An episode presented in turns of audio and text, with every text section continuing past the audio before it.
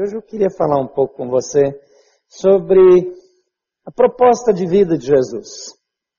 Jesus Cristo foi, por assim dizer, um radical.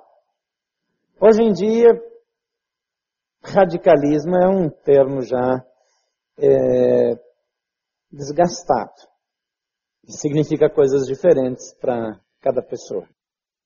Mas Jesus, ele foi um homem que ele causou um impacto muito grande na sua época, por causa da sua proposta de vida. Muitos veem Jesus como aquele bom moço que fez tudo direitinho, que quando era menino sempre obedeceu à mamãe, sempre fez tudo que o papai mandou. É, depois, na adolescência, não teve nenhuma crise de, de adolescência, não teve nenhuma fase de rebelião, depois nunca brigou com seus irmãos, nunca discutiu com ninguém, sempre fez o bem ao próximo, ajudou as velhinhas a atravessarem a rua e aquela coisa toda, né?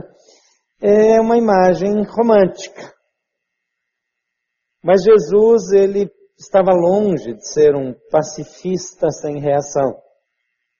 Jesus eh, afirmou em certa ocasião, ele disse: Não pensem que vim trazer a paz à terra. Não vim trazer a paz, mas a espada. Quando a gente para para pensar em algumas afirmações de Jesus, parece que é, aquilo não combina tanto com a imagem que a gente tinha.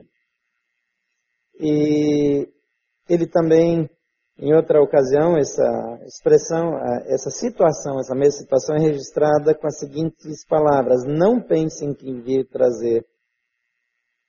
Ah, está exatamente igual no meu texto aqui. Então, Mateus 10, 34 e Lucas 12, 51. Jesus dizendo que ele não veio para acalmar as coisas, mas para botar mais lenha na fogueira. Jesus, ele enfrentou os religiosos daquela época, em Mateus 23, 33, ele chama os religiosos de serpentes, raça de víboras. Como vocês escaparão da condenação do inferno? Agora pensa, ele está falando isso exatamente para aqueles que o povo supõe que apontam o caminho da salvação. Ele está dizendo isso para os homens mais especializados na religião que existiam na época. Ele está ofendendo, por assim dizer, os religiosos, os líderes religiosos. Ele os compara com serpentes, com víboras, e os acusa de estarem condenados ao fogo do inferno andando na terra deles, andando dentro das sinagogas onde eles ensinavam. Jesus tem esse tipo de postura. Em Mateus 23, de 13 a 14, ele fala para eles mais uma vez, ele diz, ai de vocês, mestres da lei e fariseus hipócritas. Vocês fecham o reino dos céus diante dos homens. Vocês mesmos não entram, nem deixam entrar aqueles que gostariam de fazer. Ai de vocês, mestres da lei e fariseus hipócritas, vocês devoram as casas das viúvas e para disfarçar fazem longas orações. Por isso serão castigados mais severamente. Não me parece as palavras de um pacifista, de alguém contemplativo, de alguém que apenas está sofrendo. Eu gosto do filme da crucificação do Mel Gibson. Há um momento em que Jesus, na, no filme do Mel Gibson, está sofrendo açoites e, e como era de fato aquelas uh, aqueles chicotes, aquelas, aqueles instrumentos que eles usavam na tortura, eles tinham uma espécie de ganchos na ponta e aquilo não, não tinha só o impacto e o corte que, que aquelas tiras, aquelas correias faziam, mas quando elas batiam na pele, elas arrancavam pedaços.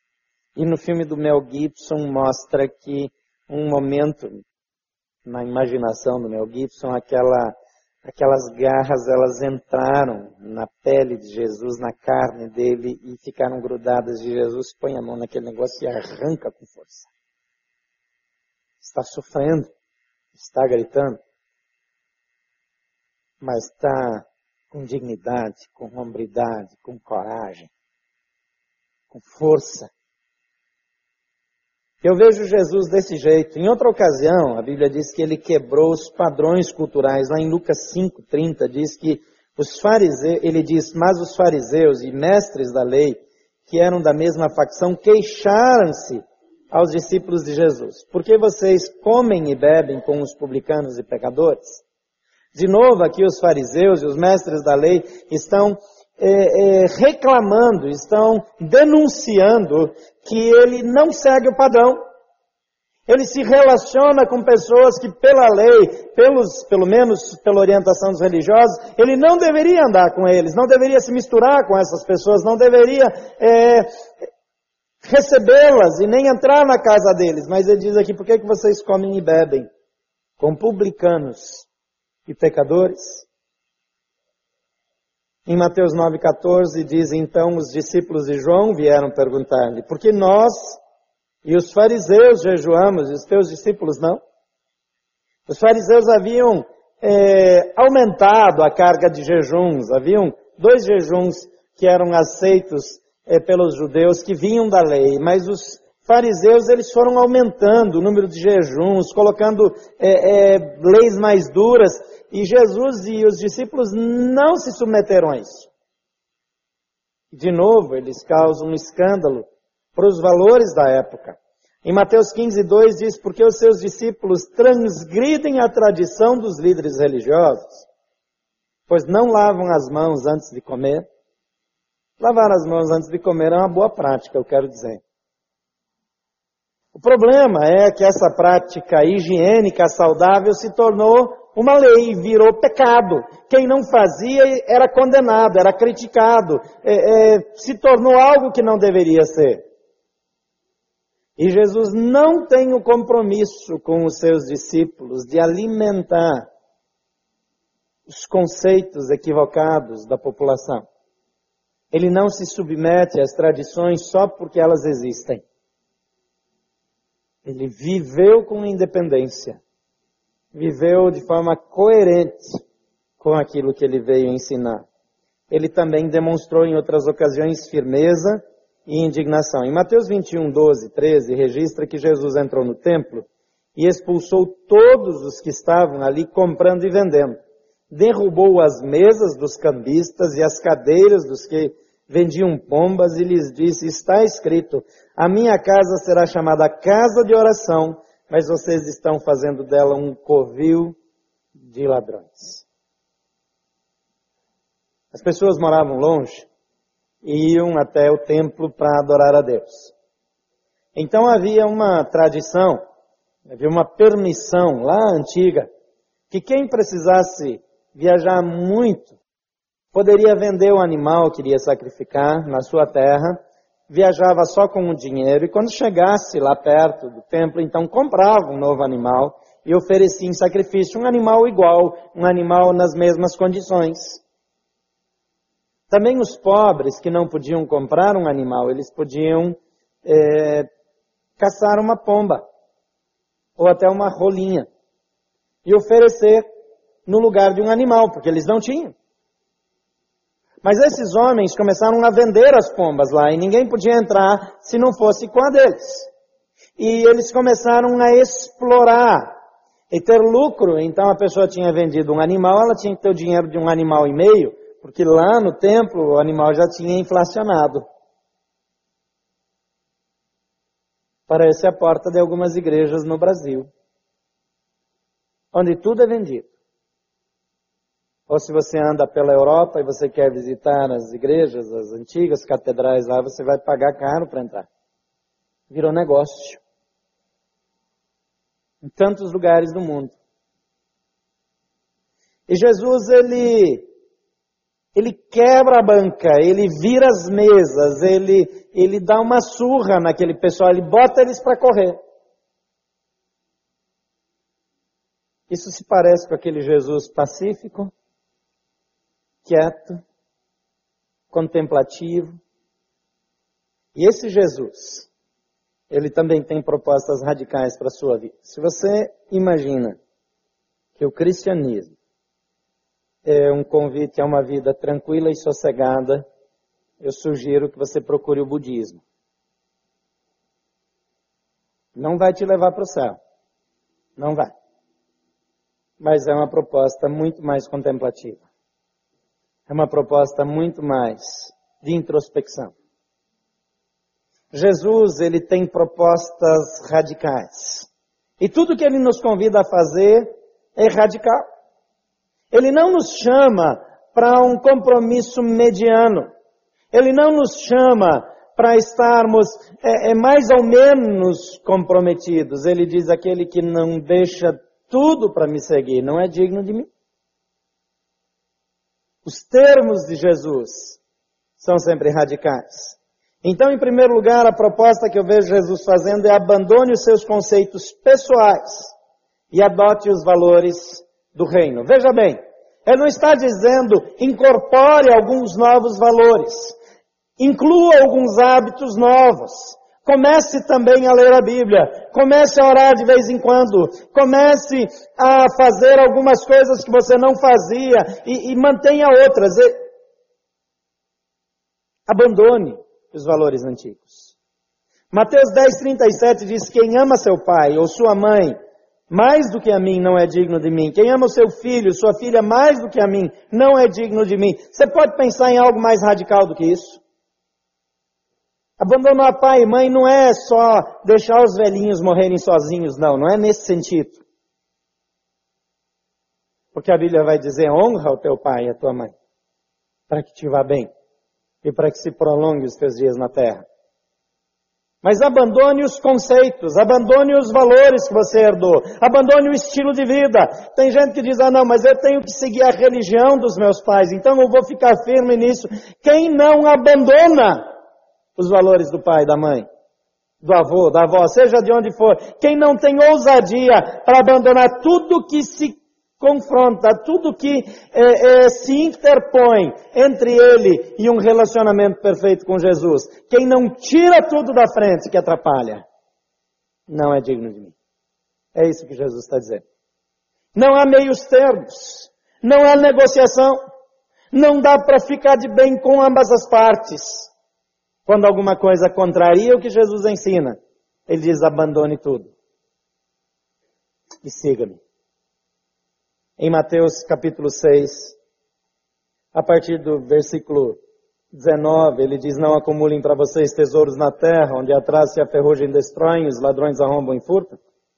Mas acumulem para vocês tesouros nos céus, onde a traça e a ferrugem não destroem, e onde os ladrões não arrombam nem furtam, pois onde estiver o seu tesouro, aí estará também o seu coração.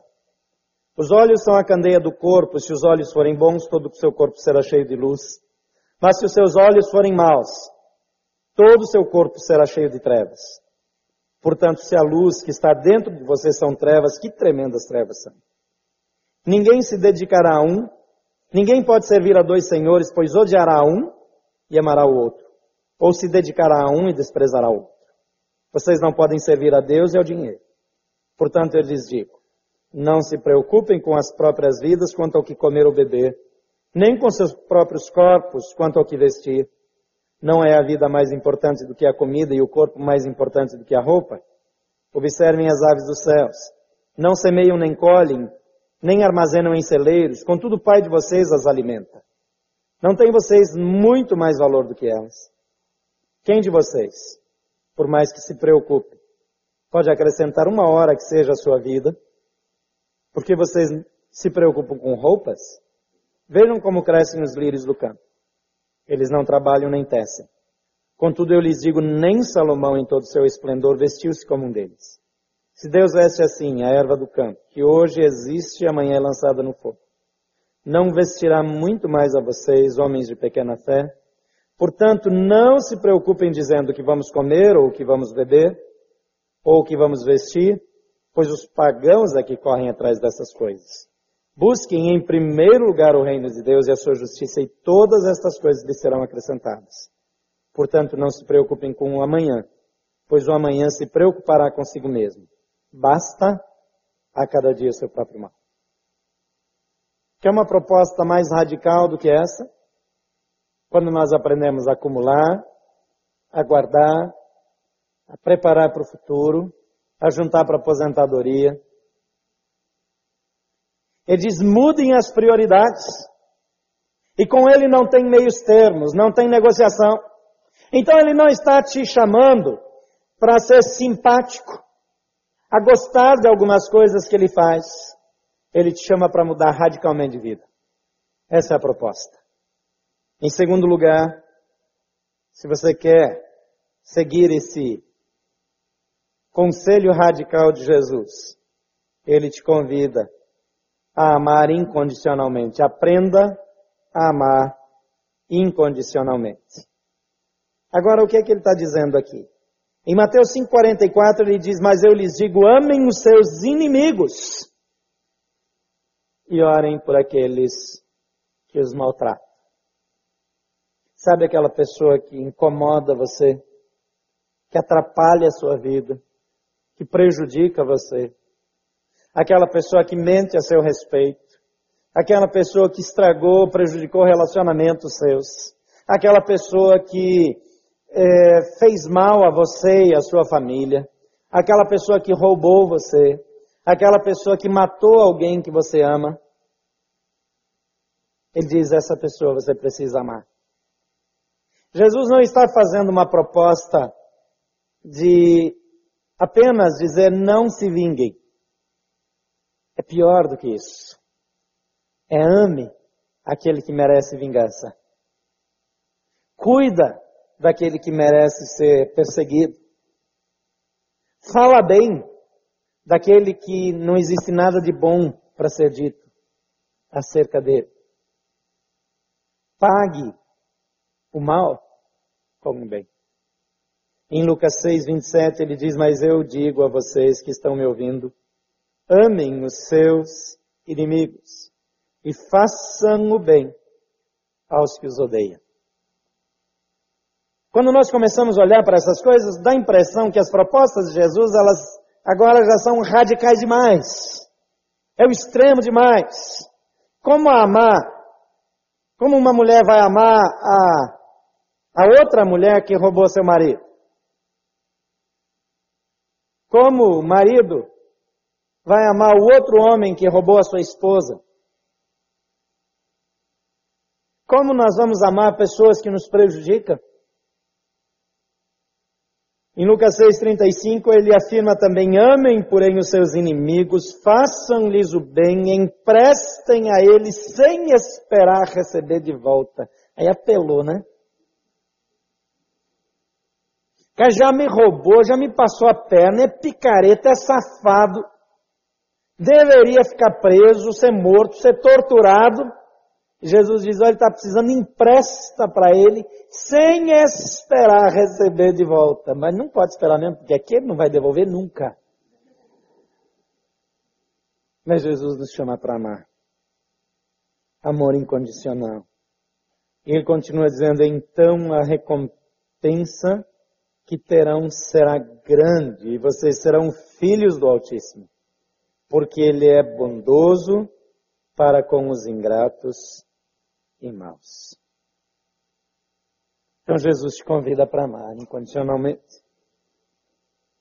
Em terceiro lugar, troque o sucesso pela relevância. Abra mão de ser reconhecido. Abra mão de prosperar diante das pessoas. Abra mão de um caminho que vai lhe dar uma vida melhor para um caminho que vai ser melhor para os outros. Por quê? Por que, é que eu deveria sofrer mais, trabalhar mais, demorar mais para me aposentar, ter menos benefícios, é, é, para ajudar mais os outros que nem se importam, que nunca vão reconhecer o que eu fizer. Em Lucas 12, 15 a 20, ele diz: Então lhes disse: Cuidado, fiquem de sobreaviso contra todo tipo de ganância. A vida de um homem não consiste na quantidade dos seus bens, Então lhes contou esta parábola. A terra de um certo homem rico produziu muito bem. E ele pensou consigo mesmo: O que vou fazer? Não tenho onde armazenar a minha colheita, então disse: Já sei o que vou fazer. Vou derrubar os meus celeiros e construir outros maiores, e ali guardarei toda a minha safra e todos os meus bens. E direi a mim mesmo: Você tem grande quantidade de bens armazenados para muitos anos. Descanse, coma, beba e alegre-se. Contudo, Deus lhe disse: Insensato. Esta mesma noite a sua vida lhe será exigida. Então quem ficará com o que você preparou? A pergunta é de tudo que você tem, tudo que você produz, o que é que vai durar por toda a eternidade? A questão, um problema aqui não é você ser bem sucedido. É você ser bem sucedido ao invés de ser relevante. É você investir no seu progresso sem investir na relevância daquilo que você faz. Que benefícios a humanidade tem com a sua vida? Que bem a sua carreira faz para as pessoas ao seu redor? Qual é o legado que você vai deixar para as gerações futuras? De que maneira você abençoa o mundo no qual você foi inserido? Só juntar já não serve mais. Só cuidar de si e dos seus já não é suficiente na proposta de Jesus. Em quarto lugar, ele também diz: perca a sua vida para encontrar a vida perfeita. Eu poderia dizer: jogue a sua vida fora. Jogue, se necessário for, a sua carreira fora. Jogue fora, se necessário for, tudo aquilo pelo que você trabalhou. Para que você tenha a vida perfeita. Em João 3,3 ele diz, em resposta, Jesus declarou: Digo-lhes a verdade, ninguém pode ver o reino de Deus se não nascer de novo. Jesus está falando aqui com um homem chamado Nicodemos, bem sucedido. A carreira dele ia bem, a vida dele ia bem, e ele vai até Jesus. E Jesus diz: tem que começar do zero. Tudo que você juntou até agora, tudo que você fez, tudo que você construiu, não faz diferença na eternidade. Em João 12, 24 a 26, está escrito: Digo-lhes a verdade, que se o grão de trigo não cair na terra e não morrer, continuará ele só mas se morrer, dará muito fruto. Aquele que ama a sua vida a perderá. Ao passo que aquele que odeia a sua vida nesse mundo, a conservará para a vida eterna. Quem me serve precisa seguir-me. E onde eu estou, o meu servo também estará. E aquele que me serve, meu Pai o honrará. O exemplo que Jesus deu é dedicar-se à missão que recebeu do Pai até as últimas consequências. E ele diz: quem ama a sua vida, quem quer preservar as coisas do seu jeito, quem quer ter controle sobre a sua vida, quem quer mandar em si mesmo, quem quer usar as suas coisas para si mesmo, aquele que quer usar a sua vida para viver do seu jeito, aquele que diz a vida é minha e eu faço dela o que eu quiser. Ele diz: esse vai perdê-la. Mas aquele que abre mão de viver do jeito que ele tem direito para seguir a Jesus. Aquele que permite que Jesus Cristo assuma o controle da sua vida. Esse, diz Jesus, encontrará a sua vida. Quais são as coisas mais importantes na sua vida? Quais são aquelas coisas das quais você não abre mão e você diz, não importa o que Deus pense, é meu direito. A vida é minha. Para Nicodemos, Jesus diz: precisa perder essa vida e nascer de novo. Novo nascimento é encontrar-me com Jesus e receber o tipo de vida que Ele tem para oferecer. Novo nascimento é morrer para os meus direitos, morrer para minha vontade, morrer para os meus sonhos humanos e receber sonhos superiores da parte de Deus. Receber uma visão nova, novos planos, nova vida. E ele diz que quem adotar a proposta radical de vida que ele tem, receberá grande recompensa. Receberá vida eterna. Negar-se a si mesmo não é só dizer não para aquilo que eu quero fazer, mas é principalmente dizer sim para Jesus. É dizer, Senhor Jesus, eu quero transformar a minha vida numa oportunidade para te glorificar. Eu quero entregar o gerenciamento, a gestão da minha vida, da minha carreira, dos meus anos, nas tuas mãos. Eu quero oferecer para ti as minhas habilidades, os meus recursos. Por isso, quando eu recebo a Jesus Cristo na minha vida, eu estou abrindo mão da minha velha forma de viver e dizendo: Jesus, eu quero aprender a viver contigo. Essa não é uma proposta fácil. Essa não é uma proposta do ponto de vista humano atraente. Mas eu posso assegurar, não há vida que se compare. Não há nada que traga maior satisfação. Não há nada que dê maior prazer e além disso, é uma garantia para receber a vida que dura para sempre, por toda a eternidade. Estar com Deus, por toda a eternidade com Jesus. Jesus diz: aquele que crê em mim jamais morrerá eternamente. Morte na Bíblia é separação eterna de Deus. Ele diz: quem crê em mim terá a vida. E a perfeita vida de Deus. Por favor, feche os seus olhos. A vida do seu jeito você já conhece. Tantos anos quantos você tem, é o tempo em que você controla a sua própria vida. Vivendo do seu jeito, buscando seu próprio prazer, a direção que você supõe ser a melhor, você já teve tantas decepções. Tantas feridas já se abriram na sua vida. Em tantas ocasiões, as coisas ficaram difíceis demais. Certamente, em muitos momentos, você ficou cansado, desanimado, frustrado, deprimido. E você começa a olhar para a sua vida e ver que ela não funciona tão bem assim. E Jesus diz: Venha a mim faça do meu jeito. Venham a mim, vocês que já estão cansados, vocês que já descobriram que a maneira humana de tocar a vida não funciona bem. Eu tenho uma proposta de vida radical, mas transformadora. Radical, porém libertadora.